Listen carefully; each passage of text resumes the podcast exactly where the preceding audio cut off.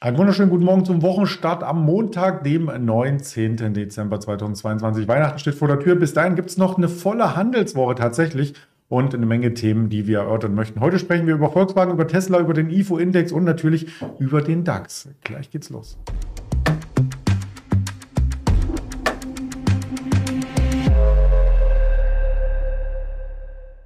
Mit wir meine ich natürlich meine Wenigkeit Andreas Bernstein von Traders Media GmbH und ein Händler aus Düsseldorf. Das wird der Georg sein, bevor er zugeschaltet wird.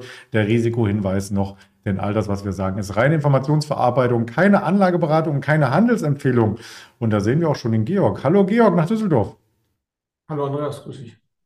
Ja, wir kamen in die Woche mit durchaus schlechten Vorzeichen. Ich habe mal das Wochenranking mitgebracht von den großen Indizes ähm, und da war nicht ein Index im Plus, alle im Minus, der DAX sogar auf Augenhöhe mit dem Nasdaq äh, beim Minus, aber heute erholt er sich ein bisschen.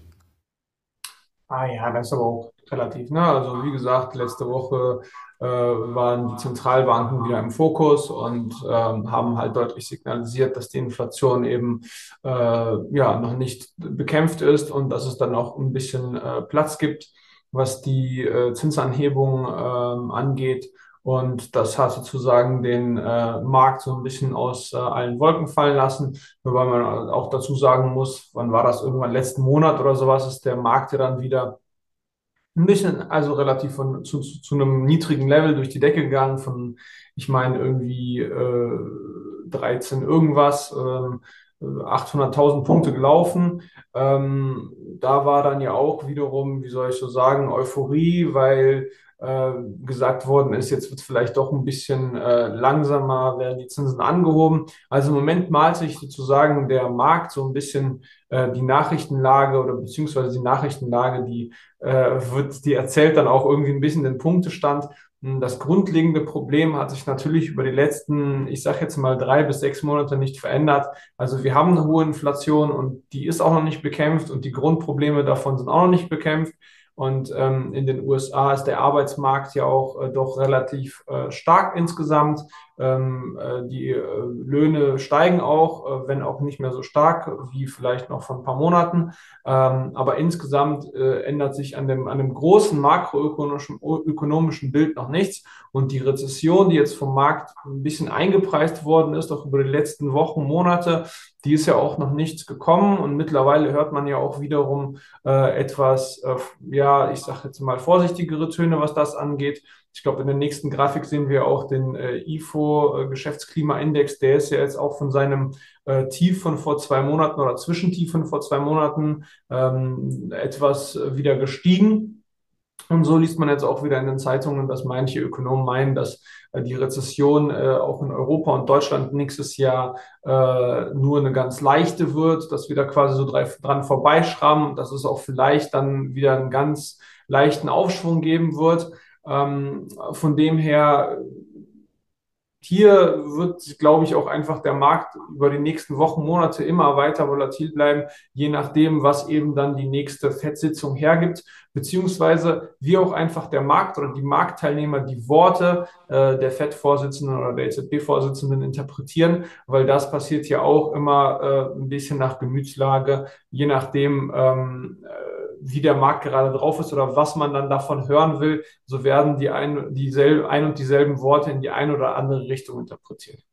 Mhm. Ja, wie das Sentiment, das schwankt ja auch stark. Wir hatten jetzt ein paar Wochen mit einem positiven Sentiment, das ging ja fast Richtung Gier in den USA, jetzt wieder in Richtung Angst. Und du hast schon den Geschäftsklimaindex angesprochen. In allen Sektoren bessere Werte als letzten Monat und vor allem sind äh, die Erwartungsindikatoren äh, deutlich nach oben gegangen. Also mal schauen, wie das Ganze weitergeht. Erwartungen hatte man auch übrigens als VW-Aktionär wegen einer Sonderdividende und darüber ließ das Unternehmen abstimmen. Die gibt es zwar erst nächstes Jahr, aber die Abstimmung war erfolgreich. Wir bekommen die Kohle, oder als Aktionäre? Ja, genau. Heute gab es ja auch schon einen Abschlag von den äh, 19 Euro und die VW-Aktie hat sich heute gut behauptet.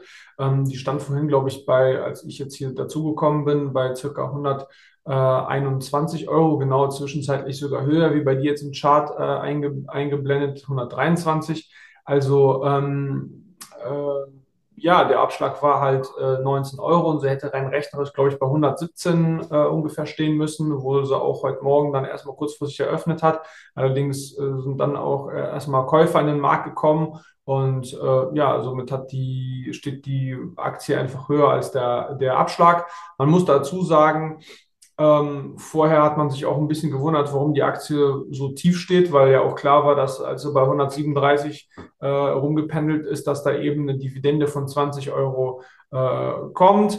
Und äh, man muss halt leider auch sagen, dass die äh, erhoffte, ähm, naja, die, die, die, die, die, die die erhoffte, den erhofften Bewertungsaufschwung durch das Porsche-IPO, was sich der äh, Herr Blumer äh, erhofft hat, das ist ja so nicht eingetreten. Also die äh, Porsche-Aktie ist ja mit circa knapp 80 Milliarden jetzt an der Börse bewertet. Das ist genauso viel wie der gesamte VW-Konzern und VW hält ja immer noch 75 Prozent an, an Porsche. Äh, also da gab es halt eben trotz des erfolgreichen IPOs ähm, der der Porsche-Tochter äh, keine Impulse äh, für die Aktie und trotz der Sonderdividende. Also da muss man jetzt auch dann wiederum natürlich die heutige gute Performance relativieren, da eben der Kursabschlag von einem relativ niedrigen Niveau erfolgte.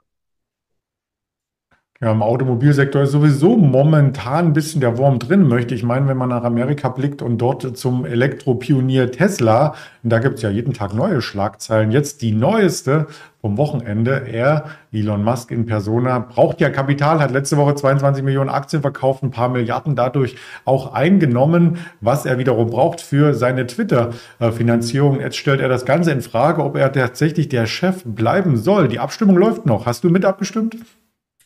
Ich habe nicht mit abgestimmt. Äh, ich bin auch nicht auf Twitter. Aber äh, ja, der Elon Musk ist ja schon die letzten zwei Jahre immer wieder für Überraschungen gut. Ähm, und äh, ja, das hat heute so ein bisschen Impulse gegeben, warum auch immer. Vielleicht, weil die Leute jetzt denken, dass er sich dann wieder mehr auf Tesla äh, äh fokussiert oder einschießt, falls äh, sie abstimmen sollten, dass er eben nicht mehr Twitter-Chef sein sollte. Äh, ich kann es dir nicht sagen. Es gab heute noch eine andere äh, Meldung nebenher, dass jetzt eben eine weitere Tesla-Fabrik in äh, Mexiko eröffnet wird. Vielleicht hat das auch eben Impulse gegeben, wobei das auch natürlich äh, längerfristig äh, geplant war und auch eigentlich schon äh, bekannt war. da ging es nur noch um den genauen Standort und da eben in, mit diesem die mit, dem, mit, diesem Subventionsakt, was die USA für, die, äh, für den Bau von, von, von Automobilen in den letzten Monaten, halben Jahr ähm, beschlossen haben. Da ging es ja immer darum, um die Streiterei in der NAFTA, ähm, zu wie viel Prozent muss dann ein Auto oder eine Batterie eben tatsächlich in den USA hergestellt sein, damit diese Subventionen greifen. Und da hat jetzt sozusagen über die letzten Monate und Wochen Mexiko und Kanada einen Teilerfolg erzielt, sodass da sozusagen dieser Prozentanteil runtergekommen ist. Ich glaube, bei Batterien sind es nur noch 40 Prozent und äh, bei der Automobil, äh, bei den Automobilteilen sind es, glaube ich, nur noch 50 Prozent. Somit können die Autos dann tatsächlich auch in Mexiko zusammengebaut werden und immer noch von den amerikanischen Subventionen äh, bei den Käufern, also für die Käufer, ne, dann äh, profitieren. Und dementsprechend ist das auch mit der äh, Tesla-Fabrik in, in Mexiko äh, nicht so überraschend äh, oder war auch so ein bisschen erwartet worden ja.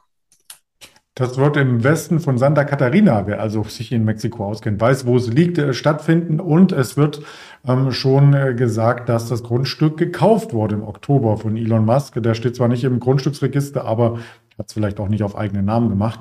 Ähm, man darf da gespannt sein. Also wenn es dazu kommt, die Grundsteinlegung für so einen Bau, dann auch erst 2023. Dieses Jahr bewegt sich da nichts mehr. Und ich glaube, mit diesem, was du eben gesagt hast, mit den Urheberrechten, wo es produziert wird. So ähnlich ist das ja auch mit dem iPhone, oder? Da steht ja auch ähm, designed in Kalifornien, produziert in China drauf.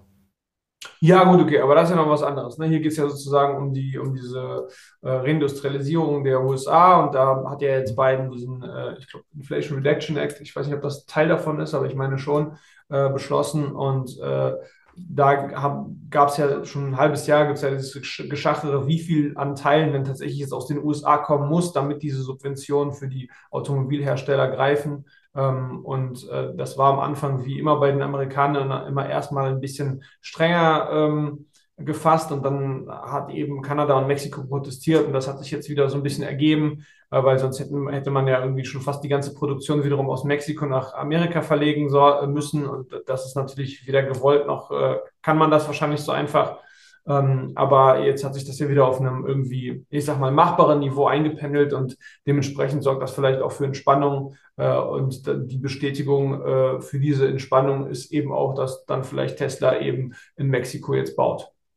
Ja, wir beobachten das weiter. Einige Banken sagen, auf dem Niveau ist unbedingt äh, kaufenswert, weil der Kurs schon zwei Drittel vom Hoch gefallen ist. Das muss natürlich jeder Anleger für sich äh, selber überlegen. Seitens äh, der Quartale Zahlen von Unternehmen gibt es auch noch News in dieser Woche. Wir erwarten noch eine General Mills zum Beispiel am morgigen Tag, eine FedEx, eine Nike und auch eine Carnival, die wir vielleicht dann am Mittwoch besprechen. Und über den IFO-Index hatten wir schon gesprochen. Heute kommen auch noch Eurozone Lohnkosten. Jetzt gerade über die Ticker, die Bauleistung, der Deutsche Bundesbank Monatsbericht zum Mittag und am Nachmittag dann Immobiliendaten und verschiedene ähm, Auktionen von Anleihen aus den USA. Social Media Kanäle halten weitere Informationen bereit. Und damit sage ich ganz herzlich Danke für deine Informationen, Georg, und bis vielleicht nächste Woche.